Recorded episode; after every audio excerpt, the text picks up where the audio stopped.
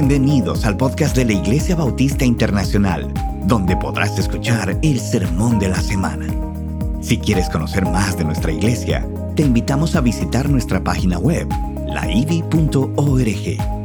Oramos que el Señor hable a tu corazón y ministre tu vida a través de este mensaje.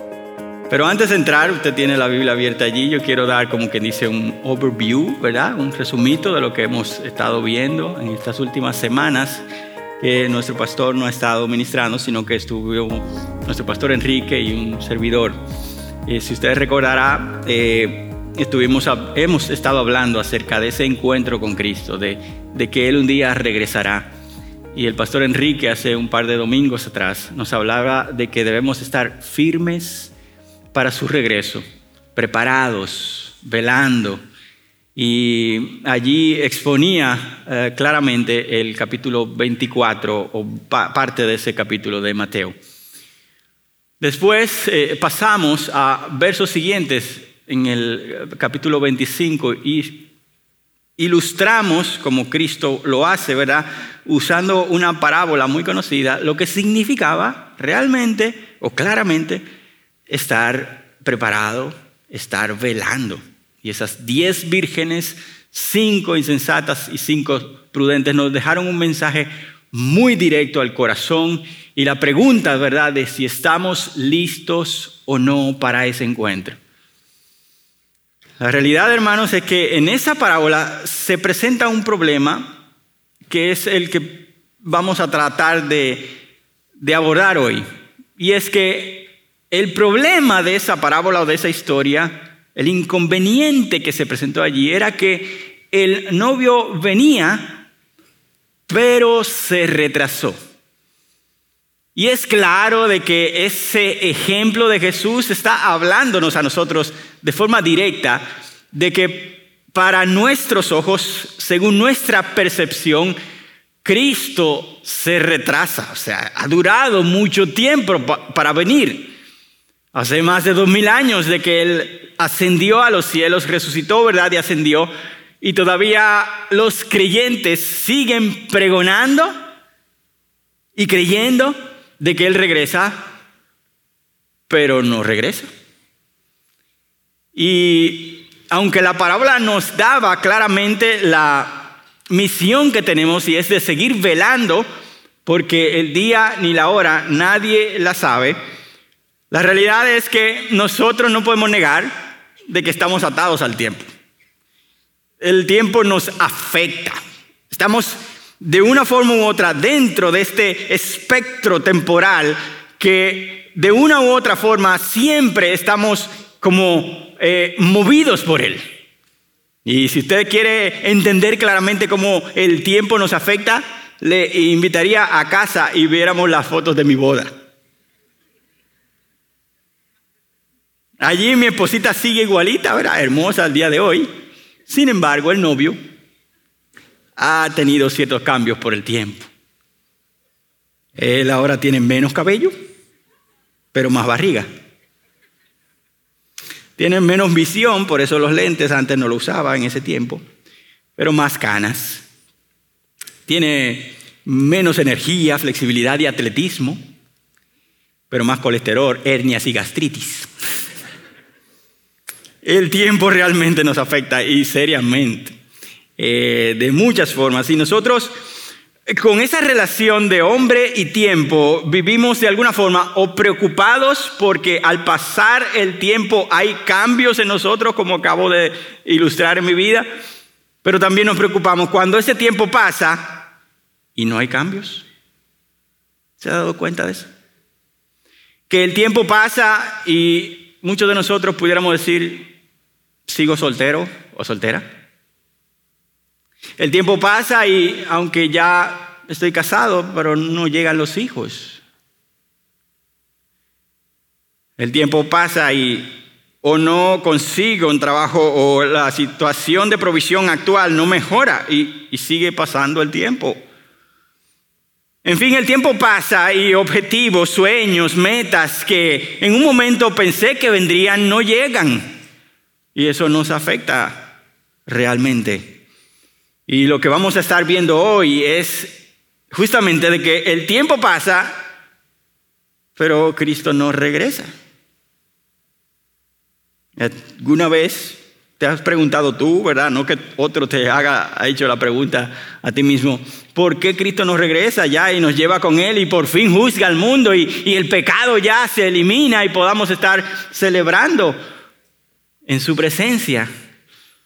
Y que se cumpla la promesa, ¿verdad? Que de aquellos que le vieron ascender y allí estaban dos hombres vestidos de blanco y dijeron, este mismo Jesús que ha, que ha sido tomado de ustedes al cielo vendrá de la misma manera, tal y como lo han visto ir al cielo. Esa es la promesa, estamos esperándola.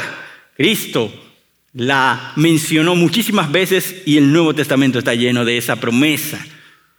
¿Por qué el reloj de Dios parece estar como tan desincronizado con el nuestro? Nosotros queremos que las cosas ocurran y parece como que Dios se olvida. Y en el día de hoy, en el pasaje de Segunda de Pedro, capítulo 3, nosotros estaremos meditando que ese reloj de Dios está atado a su carácter, a quién Él es. Estaremos leyendo desde el verso 1, respondiendo un poco ante esa pregunta de por qué Él tardará. Así que lean conmigo capítulo 3, segunda de Pedro, verso 1. Amados, esta es ya la segunda carta que les escribo, en las cuales, como recordatorio, despierto en ustedes su sincero entendimiento, para que recuerden las palabras dichas de antemano, de antemano por los santos profetas y el mandamiento del Señor y Salvador declarado por los apóstoles de ustedes. Ante todo, sepan esto, que en los últimos días vendrán burladores con sarcasmo, siguiendo sus propias pasiones y diciendo, hmm, ¿Dónde está la promesa de su venida? Porque desde los padres, desde que los padres durmieron, todo continúa tal como estaba desde el principio de la creación.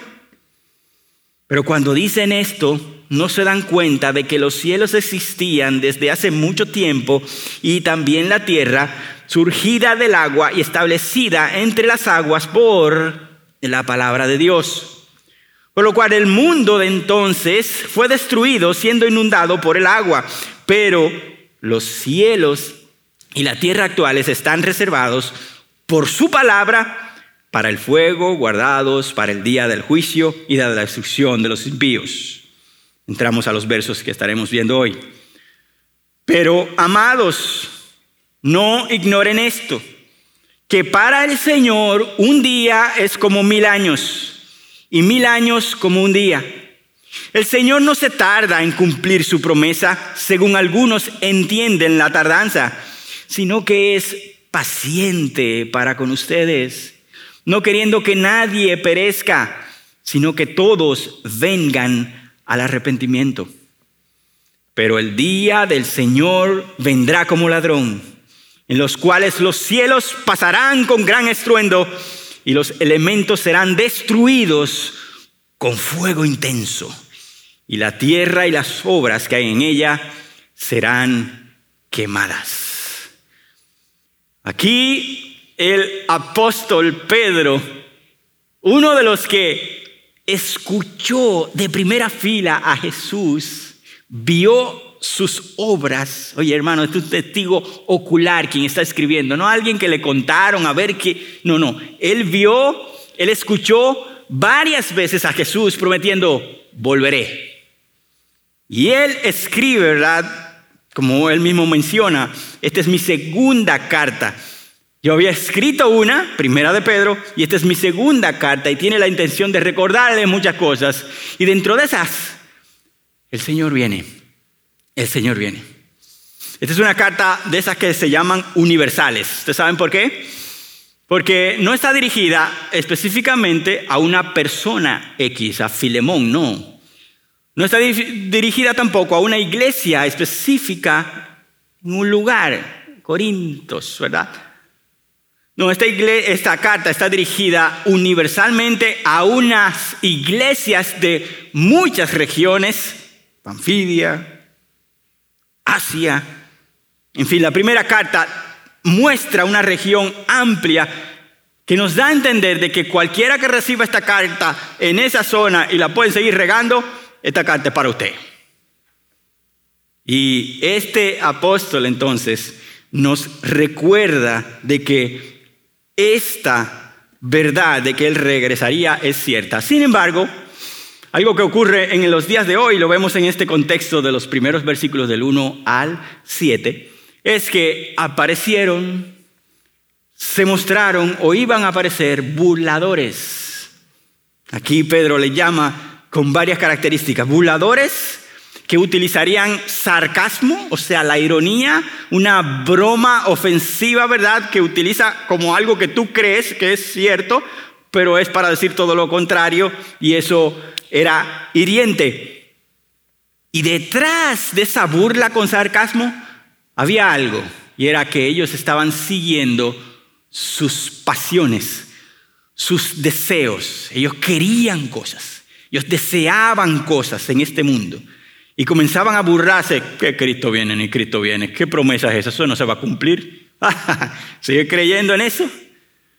Detrás de eso había un deseo de seguir viviendo como vivían.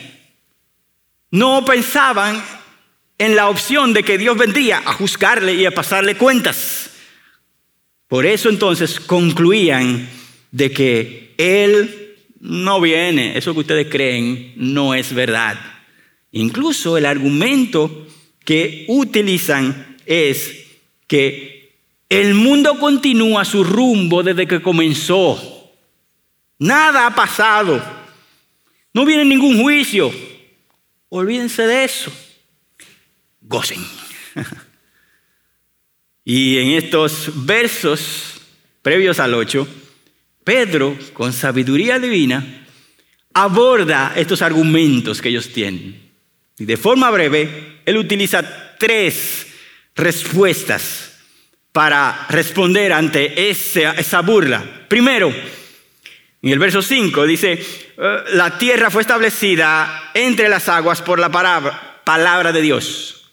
El primer argumento es que el mundo no se creó a sí mismo, sino que fue creado por la palabra de Dios. Dios es cierto, lo creó y lo puso allí. Su palabra hizo que estuviera allí. Segundo, y aquí viene cómo estaban equivocados ellos. En la historia del mundo sí han ocurrido varios momentos en los que Dios ha intervenido para juzgar al hombre. No es como ustedes dicen que desde que comenzó el mundo ya no ha pasado nada. Dios ha intervenido varias veces y ha juzgado al hombre. En el verso 6, Él les recuerda que a través de la misma palabra, Dios destruyó al mundo inundado con agua el diluvio. No crean que Dios está con los brazos cruzados, Dios está actuando y Él está juzgando y Él lo ha hecho a través de la historia en el pasado. El pastor Miguel hace tres años abordó este texto y dio un detalle importante, un detalle como científico histórico que me gustaría traerles. Él dijo de esta forma, hay no menos de 200 culturas alrededor del mundo que tienen relatos de un diluvio universal, con una coherencia con el relato bíblico de aproximadamente un 80%. De manera que alguien se, encargó de ir pasando ese relato de persona en persona y de región en región para que quede registro casi en todo el planeta de que hubo un evento cataclísmico en algún momento del pasado. Y ese es el elemento en que los burladores olvidan e ignoran. Eso da evidencia de que Dios juzga en el pasado y él termina diciendo, ofreciendo respuesta a sus argumentos con el verso 7, de que por la misma palabra, así como fue creado todo y Dios juzgó al mundo por la misma palabra, los cielos y la tierra actuales están reservados para el juicio y la destrucción final.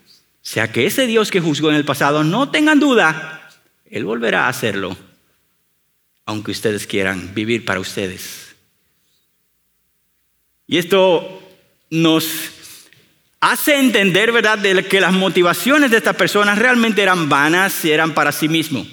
Ahora, Pedro se da vuelta y ya deja de hablar de aquellos, de los burladores y de esa gente. Tal vez tú, yo digamos, yo no soy así, yo no me burlo de eso, al revés, se burlan de mí yo creyendo eso.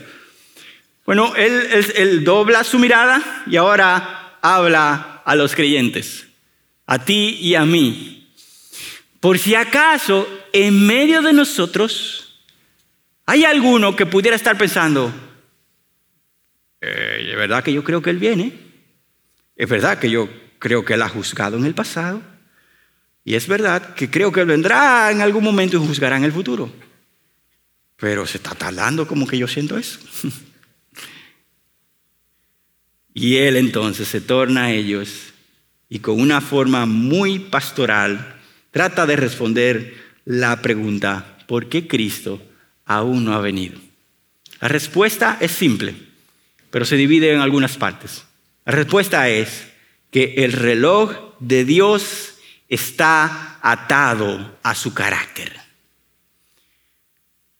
Y su carácter entonces, ese reloj, ese tiempo atado a su carácter, su carácter es eterno y atemporal. Importante para entender el funcionamiento del reloj de Dios.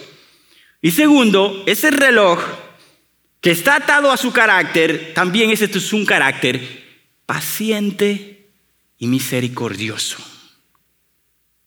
Vamos a ir por esta primera razón de por qué Cristo tarda para nosotros. El reloj de Dios está atado a su carácter eterno y atemporal. Verso 8.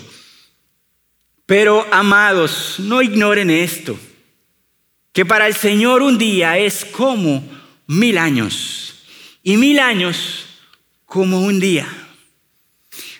Amados, tres veces en esta carta Él le menciona o les llama de esa forma. Amados, yo quiero hacerles recordar algo, no lo ignoren. Ellos pueden ignorarlo, pero ustedes que conocen a su Dios, recuerden cómo Él es. ¿Cómo Él es, Pedro? Bueno, en relación al tiempo, que es su pregunta, su inquietud, en relación al tiempo, no olviden, no ignoren que para el Señor un día es como mil años y mil años como un día. No caigan en esa trampa. Su Dios tiene atributos que sustenta el que Él no esté regido por el tiempo como tú y yo lo estamos. Yo estoy atado al tiempo, lo dije en las fotos de mi boda, tú y yo lo estamos, pero Dios no. Dios se sale de esa estructura y formato temporal y gobierna a pesar del tiempo, pasado, presente o futuro. Él no está allí encasillado. Pedro hace referencia con esa expresión a un pasaje del Antiguo Testamento que está en Salmo 94, que dice así, porque mil años ante tus ojos son como el día de ayer que ya pasó y como una vigilia de la noche. Poéticamente, el salmista, y en este caso el salmista es nada más y nada menos que Moisés, quien escribió ese salmo, habla de que para Dios un día o mil años es como el día de ayer o como una vigilia de la noche, algo corto, para nuestro tiempo, para Él, son mil años. Esto es una analogía, hermanos, y esta es una comparación. Esto es bueno aclararlo porque en la historia de la iglesia se ha entendido muchas veces de que, ah, bueno, vamos a calcular entonces, como para Dios, un día, acá, igual a mil años. Esto quiere decir que seis días, seis mil años, se tomó seis mil años en... No, no, no, no, hermano. salgámonos de esa simpleza directa que queremos encontrar en la palabra para encontrar respuestas eh, místicas, ¿verdad? No, no es así. Esto es una comparación. Un día es como mil años. Y mil años como si fuera un día. O sea, un tiempo corto para Dios es como muchísimos años para nosotros. Y así sucesivamente. Entonces Dios con esto, a través de Pedro, nos está diciendo que él, no mide el tiempo de la misma manera que nosotros. Esta gran verdad, hermanos, debería tener un impacto serio en nuestras vidas del día a día, en nuestras preocupaciones del día a día. De que hay un Dios que no está como calculando tanto como nosotros. Para nosotros pasó un segundo, un minuto, una hora, un día, una semana, años. Señor, para Dios, esto es parte de mi plan y mi plan tomará el tiempo necesario. No sé cómo tú lo estás calculando, pero yo calculo el tiempo preciso. Todo el tiempo es igualmente presente para Dios. Lo que ocurrió en el pasado o lo que ocurre ahora y lo que ocurrirá antes, todo es un momento para nuestro Señor. Yo sé que nuestras cabezas se estallan ante poder calcular eso o entender eso, pero para Dios es así. Nuestros relojes no están en sincronía con Dios porque su forma de ver el tiempo es mucho más amplia a nuestro entendimiento. ¿Y a usted le ha ocurrido eso? Usted tiene niños, ya sea en su casa como hijos o en su familia. Y usted lo ha visto diariamente, ¿verdad? Papi, ¿cuándo que yo cumplo años? Ya, mi hijo, ya eso está ahí a la vuelta de la esquina. En tres meses te vamos a celebrar tu cumpleaños. ¡Tres meses! ¿Pero cómo va a ser? Sí, sí, pero eso ahí mismo, lo duro fuera que fueran tres años, no sé. Ah, está bien. Pasan dos días, papi, ¿cuándo es que llega mi cumpleaños? Pero que son tres meses. Pero ya hemos pasado muchísimo tiempo, dos días. y sigue la misma pregunta. Y es que de esa misma forma, aunque así vemos a los niños, Dios nos ve a nosotros, viéndonos de, de una forma en que Él está viendo el tiempo de una forma sin límites, sin parámetros y nosotros uno a uno pasando y nos preocupamos. Y llegamos como a sentir o hasta pensar de que como que Dios debiera ser más eficiente. Como que Él debiera utilizar mejor ese tiempo que está pasando y, aprovechar y mover alguna pieza de forma que todo se resuelva más rápido. Hay, un, autor que, mientras estudiaba encontré un artículo y el título me llamó tanto la atención que tuve que pararme a leerlo. Y el, artículo eh, se titulaba, o se titula, La ineficiencia de Dios. Un pastor o ex pastor, porque ya se retiró, es un señor bien mayor, Steve Cole lo escribió.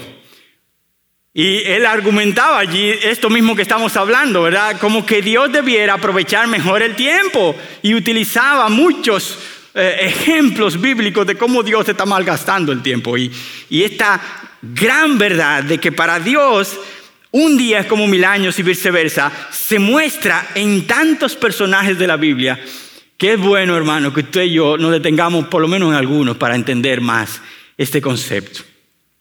Si usted va conmigo a Abraham y Sara, no vamos a ir a los versículos, pero Abraham y Sara se casaron, Abraham por fin esposa, sí. Bueno, de una vez, a tener hijos. Dios me ha prosperado, tengo muchos bienes. Eso quiere decir que puedo tener muchos hijos. Vamos arriba. 75 años y no llegan los hijos. Y a los 75, Dios interviene en su vida y le dice, vas a tener descendencia, Abraham. Tú vas a tener un hijo con Sara. Ustedes saben que se ríen y se burlan, pero nada. Por fin, Sara, Dios habló, vamos a tener hijos. 25 años después. Y no llega el hijo. Y ahí entonces, a los 100 años, es que Sara sale embarazada. Pero Dios, ¿cuál es el problema de enviar a este muchacho como a todo el mundazo? joven, Sara joven, yo joven, cuidarlo, todo. Pero Dios tiene su reloj. José en la cárcel, y usted sabe por qué José está ahí, ¿verdad? Está muy claro. Este José, sus hermanos lo venden, lo llevan a Egipto, adquiere una buena posición allí, ayudando a un jefe. Y una bendita mujer, influida por el enemigo, le acusa de que le iba a violar y algo que no era verdad. Inocente, él es llevado a la prisión entonces. Y uno pudiera pensar, bueno, van a investigar esto, todo se va a demostrar y yo voy a salir de aquí en un par de días. No. Hay esperanza en algún momento cuando él conoce a un panadero y a un copero del faraón y allí entonces conociéndole le interpreta un sueño y estos hombres se quedan asombrados, el copero sale de la cárcel y ahí en ese momento José le dice, acuérdate de mí que estoy aquí ya que tú vas a trabajar de nuevo para allá. Ah, sí, sí, claro. El pasaje en Génesis habla de que el copero se olvidó. Y tú puedes decir, bueno, se olvidó, pasó una semana y ya se recordó y ya lo llamaron y ya salió. Génesis 41.1 dice, y aconteció que después de dos años, Faraón tuvo otro sueño. Y ahí el copero se recordó, ah, yo sé, ay, se me había olvidado el muchacho. Dos años más preso y tú te pudieras pensar, pero Señor, hombre inocente, buena gente, serio, íntegro, todo ese tiempo ahí, ¿qué pasa? El pueblo de Israel es enviado a Egipto, ¿verdad? Después de unos años de esto de José, y todo se transforma y ellos son esclavos. 400 años esclavos del el pueblo de Egipto. Algo que según este pasaje que leímos hoy, eso es menos de la mitad de un día para Dios, ¿verdad? 400 años, eso no es nada. Pero 400 años, esclavo, en ese tiempo debió sentirse. Y tú te preguntarás, ¿por qué tanto tiempo, Dios? Generación y generaciones pasaron y, y murieron siendo esclavos. Moisés, uno de los que nace en ese tiempo, Tenía 40 años cuando mata a un egipcio y sale huyendo. Este es el Salvador. Eso es, Dios lo va a preparar, viene y libera al pueblo después de este tiempo. Bueno, él tenía 40 años cuando salió de Egipto al desierto huyendo y pasaron 40 años más en el desierto cuidando ovejas, un hombre preparado, listo para la liberación del pueblo según nuestros ojos, pero para Dios falta todavía 40 años más. Oye, Señor, ¿no habría sido suficiente tú mandarlo para el seminario un par de años y que él viniera y hiciera su labor? No, Dios tiene su reloj y tiene sus formas. Seguimos con un par de ejemplos más. David, el joven especial único, hermano. Usted lee esa historia y usted sabe como que esto es algo de películas. El más pequeño, los otros más grandes. Son rechazados los más grandes hermanos de él. El pequeñito que está ya olvidado, este es el ungido. Ah, vamos arriba, este va a ser rey. Todavía no. Pasa tiempo, David entra a, a la corte del rey ayudando a Saúl y tú dices, ah, ya se pegó, ahora es. Pasa tiempo y él pasa todos sus veintes huyendo de cueva en cueva, montaña en montaña, evitando que lo mate el rey de ese tiempo, antes de que Israel por fin tenga un rey conforme al corazón de Dios. Y tú te pudieras preguntar, ¿y yo? Señor, si tú lo ungiste ahí siendo un muchachito, tú sabes lo necio de este bendito rey Saúl, agarra a ese muchacho, un muchacho conforme a tu corazón, que toca el arpa y te canta solo ahí, y vienen osos y él se... Pon los reyes ya. Pero Dios tiene su reloj y su tiempo. Uno de los ejemplos más poderosos y grandiosos es la venida del gran Salvador nuestro, el Mesías, prometido desde la antigüedad. Y ya cuando se acaban los profetas, la palabra de Dios dice que hubieron, ¿se dice hubieron? Sí, Hubieron, vamos a decir hubo, hubo en ese tiempo 400 años de silencio. No profecía, no palabra de Dios, 400 años más, hasta que por fin nace el Mesías prometido. 400 años más, Señor. Después de todo este tiempo, El Salvador, toda esa gente pecando, necesitando al Cordero que pagara por sus pecados. ¿Y por qué tanto tiempo? No, no, no, es que todavía no ha acabado. Él todavía a su niñez y a su juventud va a hacer nada. 30 años más hasta que su ministerio sea público. Qué desperdicio de tiempo pudiéramos pensar. No obstante, Pablo dice en Gálatas 4:4, sin embargo, cuando se cumplió el tiempo establecido, Dios envió a su Hijo. ¿Te das cuenta de esa expresión? Cuando se cumplió el reloj de Dios, que sí está ajustado a su voluntad, allí fue que llegó el Mesías. Dios nunca, en todos estos ejemplos y en nuestra vida, Él está apresurado ni nunca llega tarde. Él llega en su justo momento. Y yo me pregunto, ¿en qué circunstancias, momentos, problemas en nuestra vida nosotros estamos pensando tal vez de una forma en que consideremos que Dios está tardando o está usando de una forma ineficiente el tiempo? En este momento, Pedro, perdón, está llamándole la atención ante un Dios. Ven, entra a la recámara de Dios. ¿Tú quieres verlo? Sí. Míralo. En cuanto a tu tiempo humano, para Él, un día, como mil años, y mil años es como un día. Detente un momento a pensar en esa maravillosa mente que es así, eterna y atemporal. Para nosotros es difícil porque, como dije, todos estamos ligados al tiempo, pero inténtalo. Él conoce todas las cosas que han ocurrido en toda la existencia y las conoce en el mismo momento. No podemos confinar a ese Dios a nuestra agenda entonces, hermanos. No es posible. No es posible que tu calendario, tus metas y, días especiales, allí él, él se encaje y quieras ponerle agenda a Él. Su carácter es ilimitadamente eterno. ¿Cómo eso impactaría en nuestro día a día con Dios? Piensa un poco.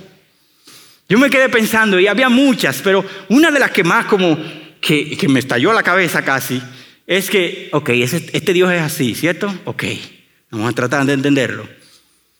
Pero, ¿cómo cambiaría mi, mis oraciones conociendo a un Dios así?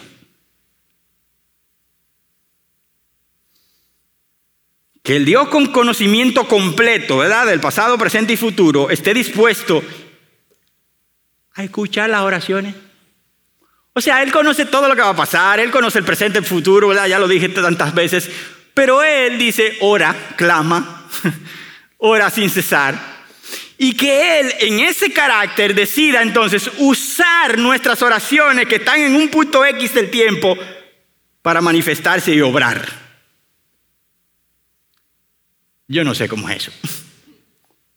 Pero ese es tu Dios, asombrosamente inalcanzable cuando estés ligado a esa roca que nos choca, ¿verdad? Todo el tiempo, de que el tiempo no está siendo lo eficiente que nosotros quisiéramos, entra a la recámara de Dios y míralo y míralo, y muéstrate, o mejor dicho, admíralo y reconoce que lo único que te queda es confío en ti, Señor descanso en ti, Señor. Aunque yo no conozca qué vendrá en el futuro, yo confío que ya tú estabas ahí en el futuro. Una mujer muy conocida de los tiempos de la guerra nazi, ¿verdad? Que estuvo en un campo de concentración por muchos años, tenía esta meditación en su mente. Y era conocer a Dios relacionado al futuro. Y ella decía, Corri Tembun, nunca tengas miedo de confiar un futuro desconocido a un Dios conocido. Si hay un conocimiento mayor de este Dios eterno, atemporal, mi futuro ya no me trae tanta preocupación, porque Él está allí. El pastor y teólogo del siglo XIX, con las siglas FB Meyer, o Frederick Botherton Meyer, lo dijo de una forma como que a mí personalmente me ilustró e impactó más. Dice así, el mañana llena de pavor a los hombres. Sin embargo, Dios ya está en el mañana. Todos los mañanas de nuestra vida tienen que pasar por Él antes de que puedan llegar a nosotros. Será la cita. Él estuvo allí en tu mañana y Él obra todo para bien para sus hijos. Por tanto, que tu preocupación no sea qué pasará mañana, sino si confío y conozco al Dios del mañana, del hoy y del de ayer. Amén, que así sea. En esta como comparación de que un día para Dios es como mil años, Spurgeon se quedaba pensando y decía, oye, lo que yo logro en un día no es mucho, pero si para Dios un día mío es como mil años, entonces en un día Él puede lograr muchísimas cosas que yo no puedo.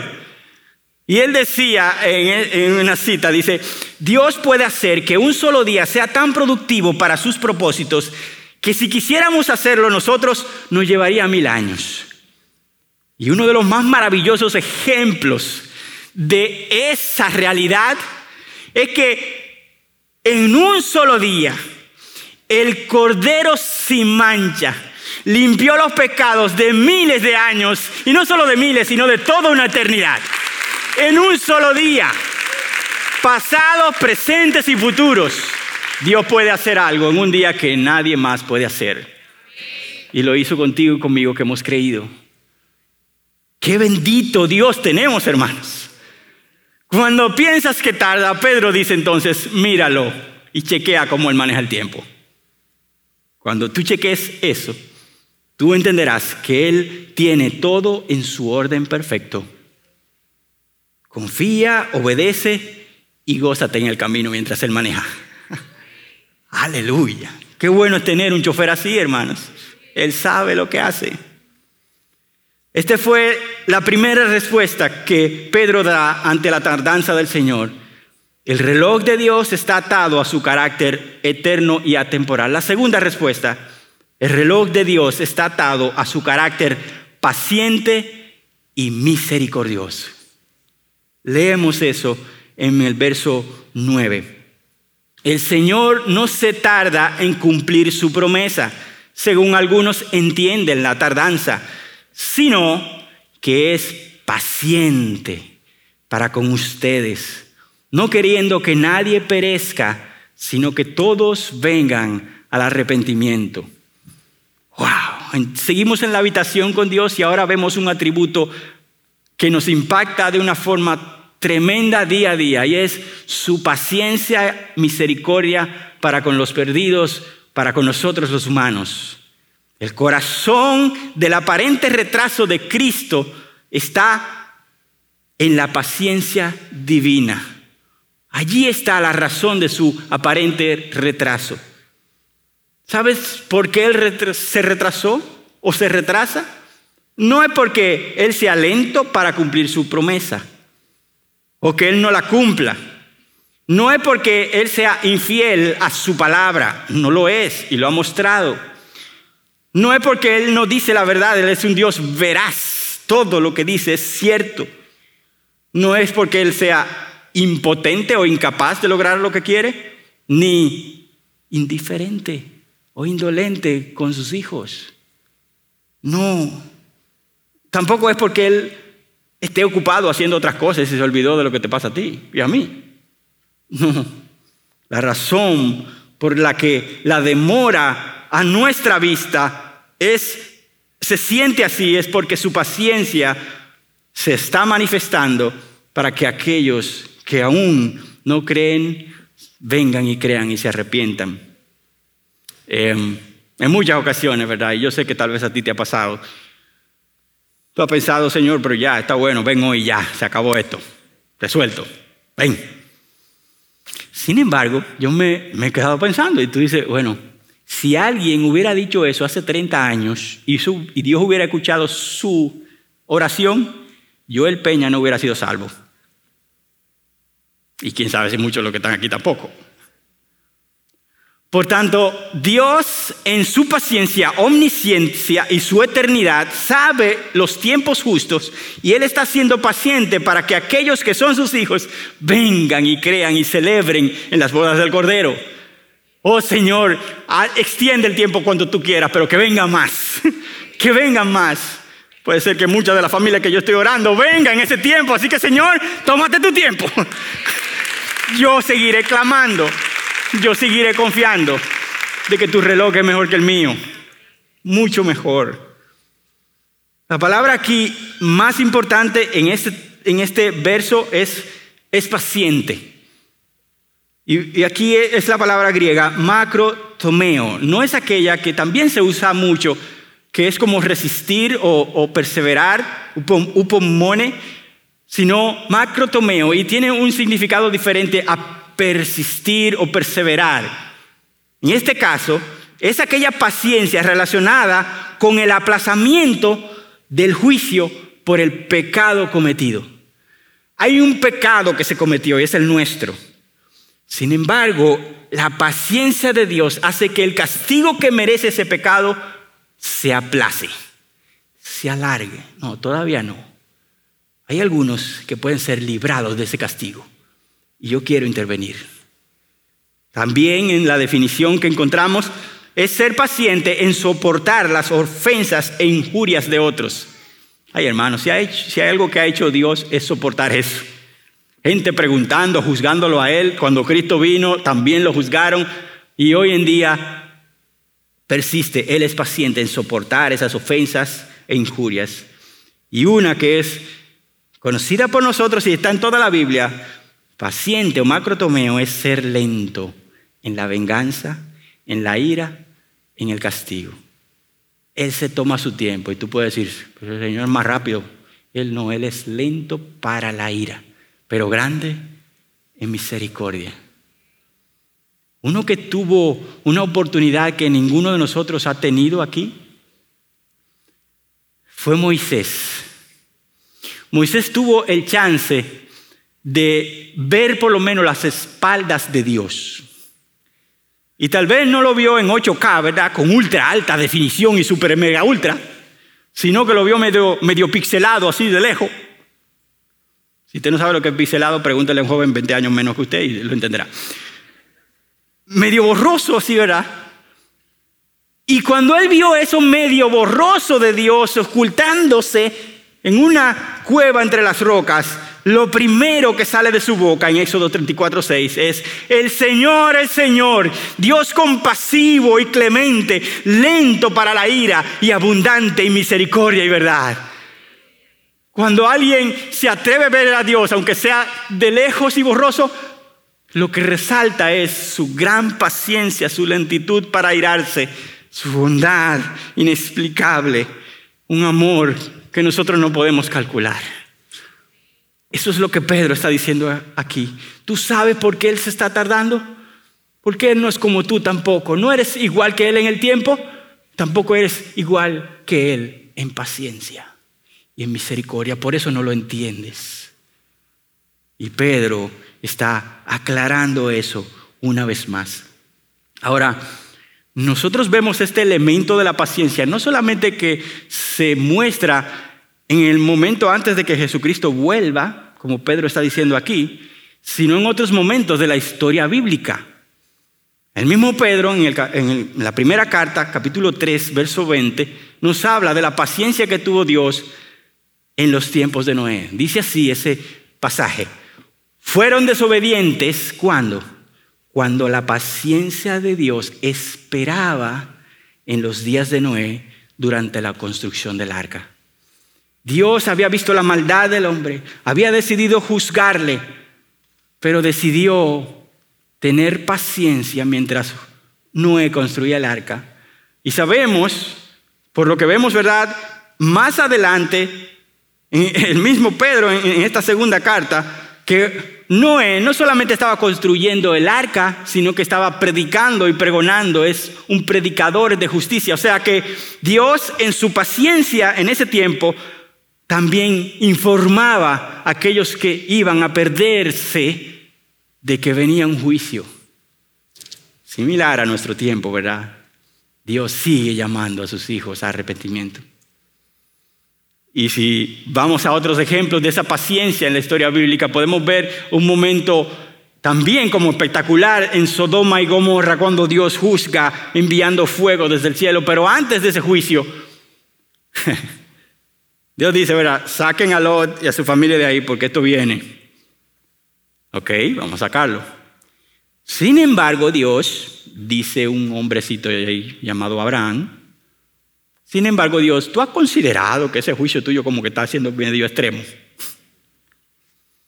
Tú no pudiera estar pensando como que en Sodoma y Gomorra, esa ciudad tan conocida y grande, puede ser que haya como 50 justos más. Ah, ah, Abraham no hay. Ok, Dios, pero puede ser. Y sigue Abraham reduciendo la cantidad hasta que llega a 10 y, no le queda nada al final. Y, y lo que me llama la atención es este Dios deteniéndose para hablar con este hombre para antes de, antes de enviar su juicio. ¿Usted se está dando cuenta de esa paciencia?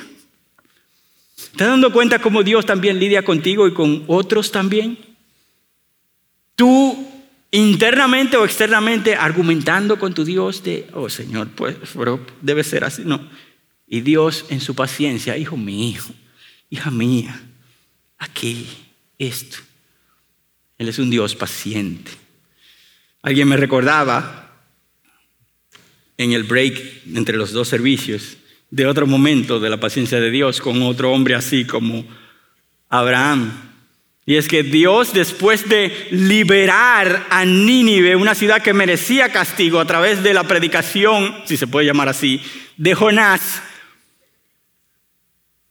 se liberaron, se arrepintieron, todos creyeron en Dios. Y Jonás, este cabezón, se pone allí debajo de una mata y comienza a quejarse. Yo sabía que tú eres un Dios bendito, misericordioso y clemente. Y Dios entonces le brinda explicación a este necio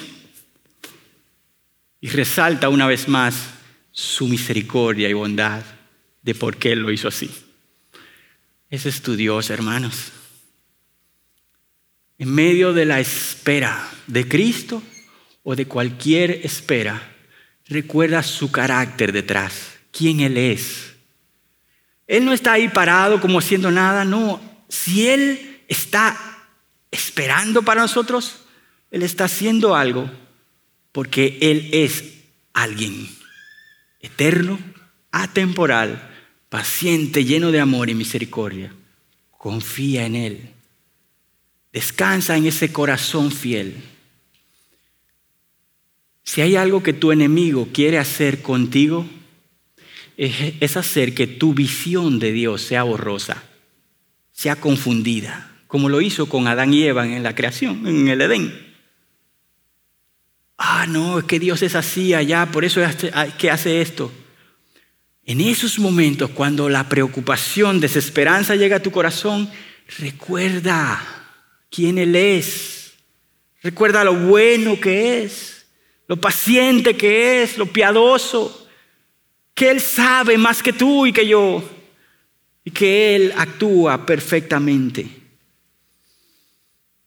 Pedro continúa con dos expresiones, no queriendo que nadie perezca. Primero, ¿verdad? Dice, sino que es paciente para con ustedes no queriendo que nadie perezca, sino que todos vengan al arrepentimiento. Aquí vemos que Pedro está hablándole a estos amados y dice que Él es paciente con ustedes. ¿Quiénes? Bueno, los que están recibiendo esta carta. ¿Quiénes son esos? Bueno, las iglesias y los creyentes que van a recibir la carta. Y a esos creyentes Él le está diciendo, Él no quiere que nadie perezca. Si tú eres uno de los suyos, responde y arrepiéntete porque Él lo que quiere es que vengas a arrepentimiento. Y esto está en la Biblia, hermano, muchas veces. Dios, quien es que envía el castigo en su tiempo y lo enviará a su juicio, la palabra lo describe como aquel que no quiere que la gente pase por eso. O sea, un Dios tan bueno, pero que también es justo, llegará un momento que aplicará su justicia, pero la Biblia dice que Él no quiere que el hombre ese día muera ni pase por ese castigo. ¿Cómo es eso? Él no lo quiere, pero Él es santo y lo va a hacer. Porque Él no se contradice a sí mismo. Uno de esos versos es Ezequiel 18, 32. Pues yo, dice el Señor, no me complazco en la muerte de nadie. Ahí no está como mi, mi gozo. Yo no quiero que la gente sufra. No. Declara el Señor, arrepiéntanse y vivan. Ese es mi deseo. Eso es lo que está en mi corazón.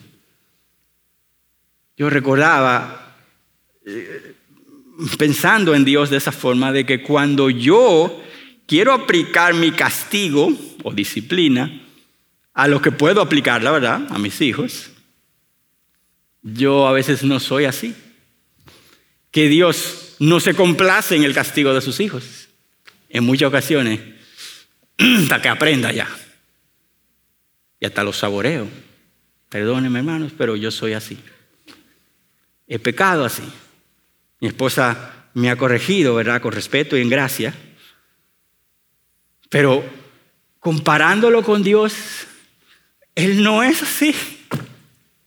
El momento que te enjuicia, en el momento en que llega la consecuencia, no pienses que hay un Dios detrás diciendo, mm, te lo mereces, necio. Gózate ahora ese no es Dios y el Dios de la Biblia. El Dios de la Biblia está diciendo, no quiero llegar a eso, ven, arrepiéntete, hijo mío, abre los ojos.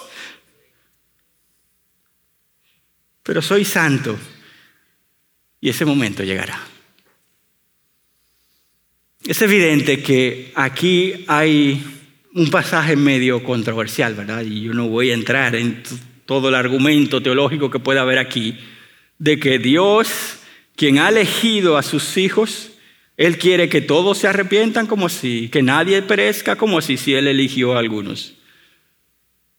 Bueno, hay una parte que tú y yo no tenemos como la responsabilidad ni el resultado final, y es elegir y salvar. Yo no puedo entrarme allí.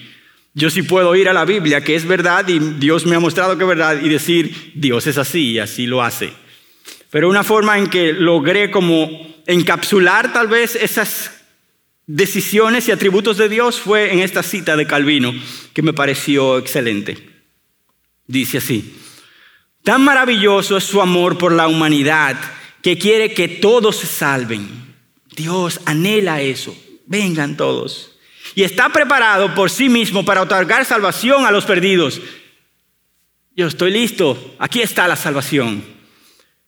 Dios con compasión extiende su mano a todos, hay una mano extendida, pero debido a su propósito oculto, eterno, sabio, su voluntad perfecta, solo toma a aquellos que ha escogido antes de la fundación del mundo.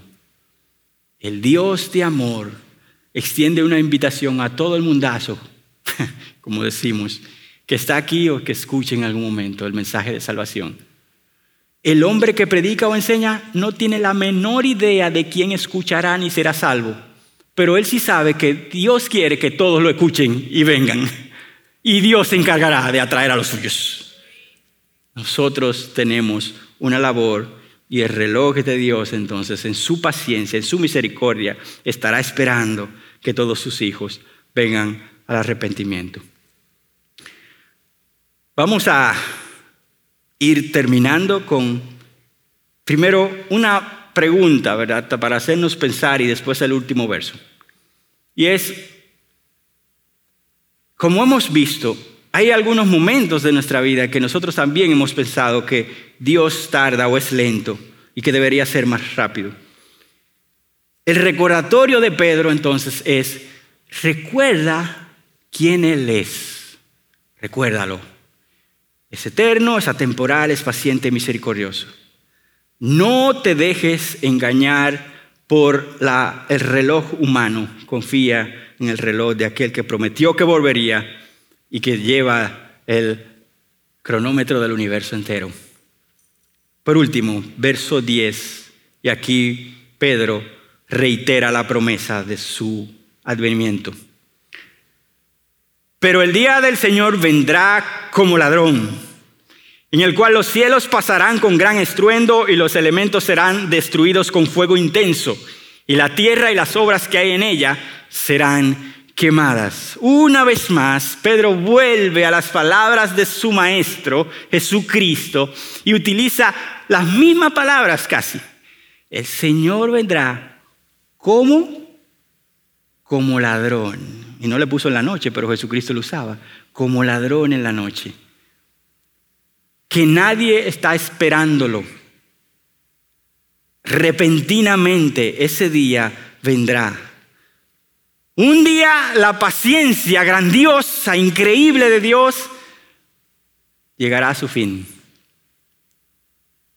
Aquellos que tuvieron la oportunidad de haber escuchado ya no la tendrán porque vendrá de repente. Vendrá, ya sea cuando muramos y nos encontremos con Él y seremos buscados, o cuando Él venga y nos tome y le veremos. Y las, la forma en que Pedro describe aquí, lo ha hecho en varias ocasiones en la carta, es cataclísmica también. Y es que todo pasará con un gran estruendo. Serán destruidas todas las cosas y los elementos con fuego intenso. Serán quemadas. Las obras más grandiosas que el ser humano haya podido hacer, que nosotros decimos ahora, wow, todo se irá. No habrá un ser humano que pueda enorgullecerse delante de la presencia de Dios ese día y diga, Señor, mira para atrás todo lo que yo he, hecho. Ay, pero no hay nada. Porque ninguna grandeza humana cautivará el corazón de Dios en ese momento. Ni logros, ni títulos, nada. Lo único que podrás enseñarle en ese momento es, Señor, mira mi fe en Cristo Jesús. Él me ha traído hasta aquí. Y allí entonces sí podrás celebrar. Yo no conozco, hermano, ningún predicador serio que pueda gozarse exponiendo estos versos de juicio y de, y de infierno. No es posible que un predicador ¿verdad? diga esto. Porque un día vendrá. bueno, sí es posible. Pero digo, un predicador serio y lo diga con gozo de que muchos se perderán y sufrirán, eso es imposible. Eso es algo que, que nosotros nos incomoda y es cierto. Y en algunos casos no logramos comprender completamente, pero creemos en lo que Dios dice y lo pregonamos de esa forma porque es verdad. Y la realidad es que así como en el tiempo de esas vírgenes que hablamos la semana pasada, ese día llegará que se cerrará la puerta y Dios diga, no les conozco, llegará ese día donde todo será destruido.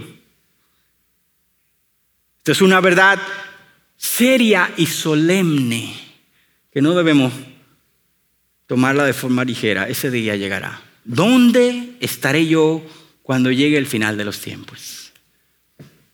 ¿Estaré yo haciendo su voluntad con obras que le glorifiquen a Él? ¿O mis obras, como todo lo demás, será destruido? Hermanos, estamos llamados a esperar conociendo a ese Dios, conociendo al Dios que gobierna ese reloj eterno Dios paciente, un Dios atemporal. Espera en confianza a ese Dios. Pero mientras esperas, no desconectes lo que Dios nos ha enseñado las semanas pasadas. Mientras esperas, no ves que, ah, Él se tardará, él, tiene su hora y su tiempo, yo, imagínate. Y en medio de ese concepto de esperar, muchos se van apagando. Ah, pero falta mucho. Ah, pero quién sabe. Y muchos de nosotros en nuestra vida cristiana, entonces nos vamos siendo indiferentes ante una realidad de que ese día llegará cuando no lo esperemos y nuestro, nuestra labor es anhelar esa venida con toda la pasión porque un día estaremos con aquel que amamos y que nos ama. Por tanto, nuestra espera debe ser activa en buscarle, en vivir para su gloria, en crecer más a su imagen, en perdonar si tenemos que perdonar, en buscar más de su aliento y fortaleza. Yo voy a cerrar con dos pasajes, si me dan la oportunidad. Uno está en Hebreos capítulo 9, verso 28, y el otro está en el final de los tiempos, Apocalipsis. Hebreos 9, 28. Así también Cristo fue ofrecido una sola vez y para siempre. Sí, eso ocurrió ya, gloria a Dios por eso a fin de quitar los pecados de muchas personas. Allí estamos tú y yo los que hemos creído, quitó nuestros pecados. Y sigue diciendo el autor, Cristo vendrá otra vez, no para ocuparse ya de nuestros pecados, no, ya no hay nada que hacer con los pecados, sino es juicio, sino para traer salvación a todos los que esperan con anhelo su venida. Nueva tradición, traducción viviente. Recuerda entonces que Él no se tarda, su reloj siempre está a tiempo y su carácter es fiel, eterno, paciente y lleno de gracia mientras esperas. Pero voy a Apocalipsis, por último, 22, 17. Y esto es lo que tú y yo debiéramos estar diciendo al conocer que Él viene y todo lo que nos espera. El espíritu y la esposa dicen, ven. Y el que oye, diga, ven. Y el que, tiene sed, venga. Y el que desee, que tome gratuitamente del agua de la vida. Creyente que estás aquí, anhela con pasión con Él. Pasen los años, pasen los días, venga la cana, la gastritis y todo lo que sea. Pero espéralo con anhelo, que tu cuerpo exterior se desgaste, pero el interior vaya renovándose día en día para encontrarte jovencito con el Señor. Aquí estoy, papá. Soy tuyo. Te esperaba. Quiero gozarme y celebrar contigo. Ven, Señor Jesús. Oremos. Padre eterno, gracias, gracias una vez más por recordarnos quién eres. Eso es lo más importante que todo ser humano pueda conocer. ¿Quién es Dios y cómo Él entonces nos define a nosotros? Tú eres grandiosamente inexplicable, eterno y fuera del tiempo. Nuestras aflicciones temporales, temporales no son comparables con aquella gloria que ha de manifestarse en el lugar eterno. Por tanto, Señor, ayúdanos a salir un poco de la esfera temporal y a tener nuestra vista en aquel que es eterno, en lo, las cosas eternas. Señor, ayúdanos a conocer el corazón paciente, lleno de amor, bondadoso, clemente, que espera que tiene gracia para con sus hijos y para aquellos que un día responderán también con nosotros. Señor, que confiemos y descansemos en ese Dios paciente y que como tu iglesia al final de los tiempos podamos decir, ven, Señor Jesús, en el nombre de Él. Amén.